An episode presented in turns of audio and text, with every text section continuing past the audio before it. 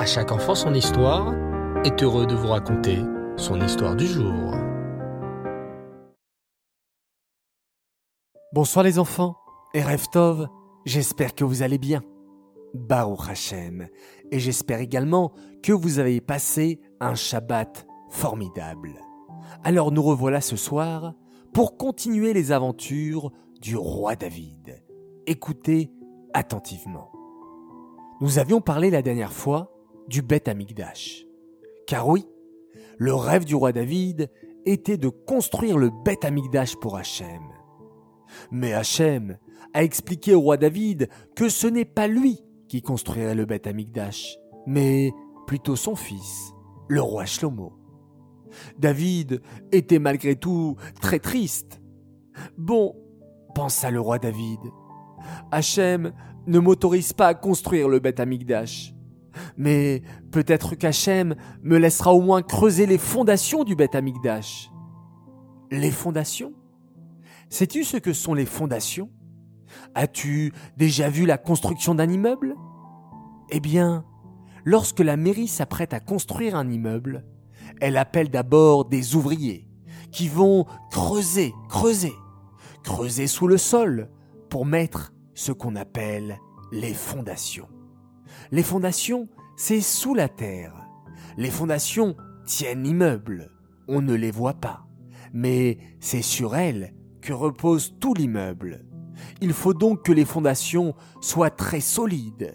Si les fondations ne sont pas assez solides, l'immeuble risque de tomber. Rasvé Shalom.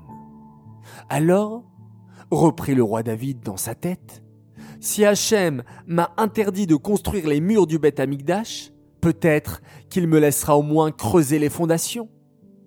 Aussitôt, David tout heureux se mit au travail. Il prit une pioche et se mit à creuser, creuser, creuser. David creusa de toutes ses forces jusqu'à creuser un immense trou de plus de 700 mètres de profondeur. Mais le roi David, infatigable, ne s'arrêtait pas. Il continuait à creuser quand, soudain, il sentit quelque chose de dur quand il donnait des coups de pioche. Oh, qu'est-ce que c'est ça? se demanda David en se penchant. C'était une petite pierre en argile. Et, chose miraculeuse, la pierre en argile se mit à parler au roi David. Arrête de creuser, ordonna-t-elle à David. Je suis la pierre de soutènement du monde, et en dessous de moi, il y a les eaux souterraines du monde entier. Donc si tu me retires, les eaux vont inonder le monde entier. Mais le roi David lui répliqua. Depuis quand es-tu ici? Eh bien, je suis là depuis Matan Torah, le don de la Torah au Arsinaï.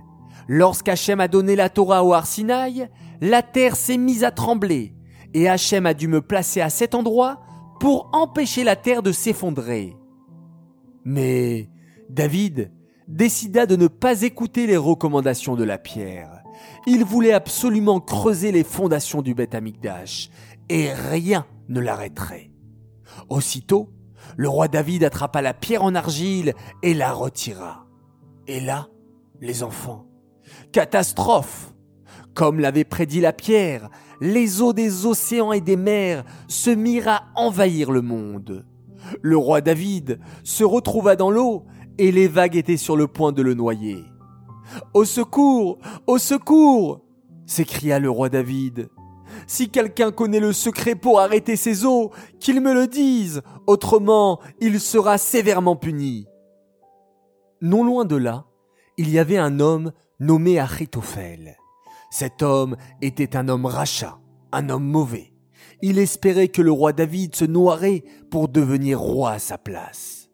Mais lorsqu'il entendit les paroles du roi David, Achitophel pensa Il faut que je dise au roi David comment s'en sortir. David a dit que celui qui ne l'aide pas à se libérer de ses eaux sera sévèrement puni. Alors Achitophel s'écria votre Majesté, Votre Majesté, vous devez prendre un morceau d'argile et écrire dessus le nom d'Hachem. Puis, jetez ce morceau dans les eaux agitées. Vous verrez, les eaux se calmeront immédiatement. David décida d'écouter le conseil d'Achitophel.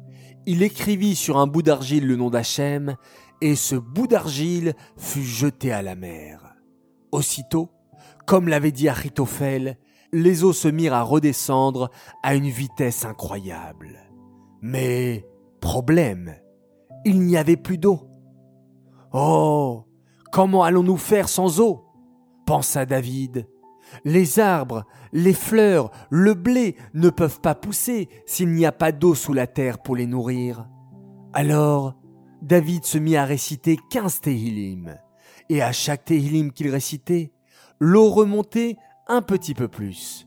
On appela ces Tehillim les Shiramaalot. Oui, Shiramaalot, des Tehillim bien connus, car c'est grâce à ces Tehillim que les eaux sont remontées sur la terre au temps du roi David. Voilà les enfants, ce nouvel épisode sur le roi David est fini. J'espère qu'il vous a plu et je vous donne rendez-vous la semaine prochaine pour un nouvel épisode. Je voudrais dédicacer cette histoire les Nishmat Bloria Bat David. J'aimerais souhaiter un très très grand Mazal Tov à l'occasion de la coupe de cheveux d'un grand et beau garçon de 3 ans, Schneur Zalman Haddad de Milan, que tu sois un bon chassid, toujours joyeux et en bonne santé, de la part de papa, maman, Léa, Perla et Mendy qui t'aiment très très fort. Un immense Mazal Tov également pour un garçon merveilleux, Yitzhak Yehuda Ayoun, qui a fêté ses 5 ans ce Shabbat. Papa et maman sont très fiers de toi et te souhaitent un grand Mazal Tov, ainsi que tes frères et sœurs Samuel, Naomi et Rachel. J'aimerais à présent faire mes trois coucous du soir. Premier coucou pour deux princesses adorables, Talia Sarah et sa petite sœur Liba Kamuna. Mon deuxième coucou pour deux classes, deux classes fantastiques, le CP et le CE2 de l'école Echal Menachem. Et enfin, mon troisième coucou pour un merveilleux garçon, Menachem Mendel Sebarg de Cannes, qui nous écoute tous les soirs et il voulait, avec son papa et ses sœurs Myriam Noya, Deborah Léa et Naomi Rosa, souhaiter un grand Mazal Tov à leur maman Malka Yehudit. Voilà les enfants, il me reste à vous souhaiter une excellente nuit. Laila Tov, faites de très beaux rêves. On se retrouve demain, Bezrat Hashem, pour une nouvelle histoire. Et on se quitte en récitant un merveilleux Shema Israël.